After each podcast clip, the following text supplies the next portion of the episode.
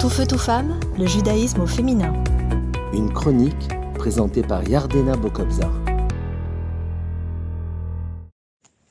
Bonjour, je suis très heureuse de vous retrouver aujourd'hui pour une nouvelle chronique sur le thème de comment être joyeux.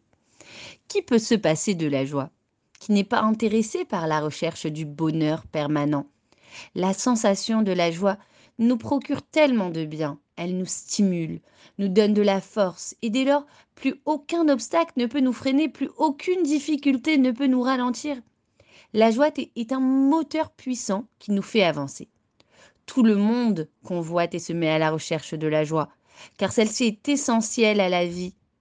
La joie est une émotion comme une autre qu'il faut cultiver.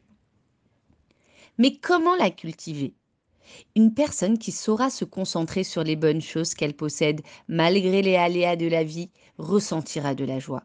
Comme dit le dicton, n'attends pas que tes soucis passent pour être joyeux. Sois heureux et tes soucis s'en iront. Ce n'est pas pour rien que toutes les armées chantent avant de partir en guerre. Leurs chants leur permettent de se renforcer, de leur donner ainsi un sentiment de capacité et de victoire.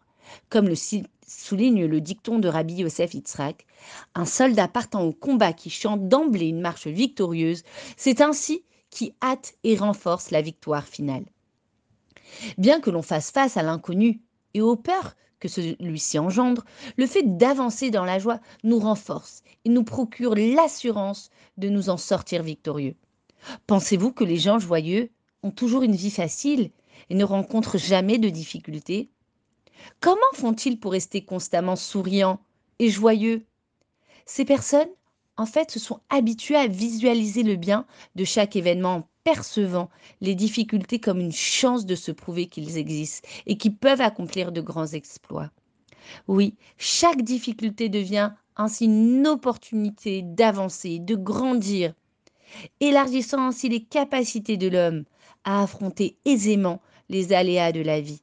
C'est en étant joyeux que l'on peut trouver facilement des solutions aux problèmes. Parce que la personne possédant un esprit joyeux se trouve au-dessus du problème et non pas enfermée dedans. En fait, dans son mental, une personne triste se crée un monde imaginaire, regorgeant des difficultés insurmontables. Tandis que la personne joyeuse se voit déjà dépasser l'obstacle et en, et en y sortir. C'est la raison pour laquelle les difficultés sont amoindries pour les personnes joyeuses.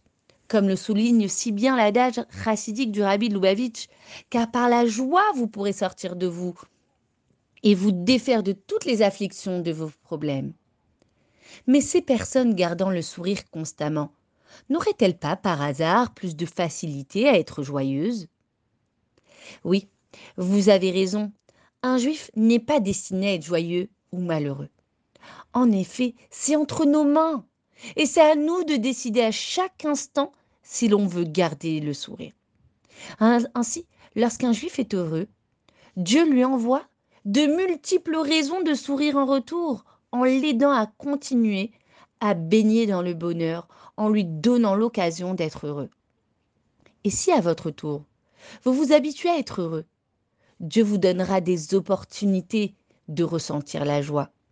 Le Zohar nous délivre cette promesse. Si l'on possède ici-bas un visage lumineux, il recevra l'éclairage céleste, car c'est la joie de l'homme qui attire sur lui la joie supérieure. Cette joie va encore plus loin que le simple fait de banaliser les difficultés, physiquement parlant. La joie renforce le système immunitaire de l'individu. À force de sortir des impasses et des difficultés, le corps s'est imprégné à en faire de même. L'individu, grâce à la joie, se rétablit donc plus facilement et tombe moins souvent malade physiquement et moralement.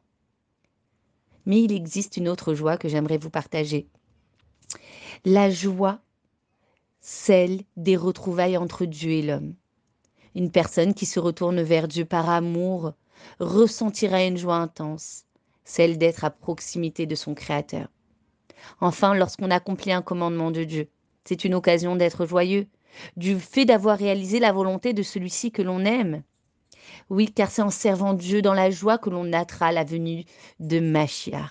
Et ce n'est pas pour rien que les lettres composant le mot Machiach sont les mêmes lettres que le mot Ismar, qui signifie être joyeux en hébreu. Et n'oubliez pas, pour finir, si les larmes sont capables d'ouvrir les portes du ciel, la joie les fait disparaître totalement. À très bientôt et dans la joie. Tout feu, tout femme, le judaïsme au féminin.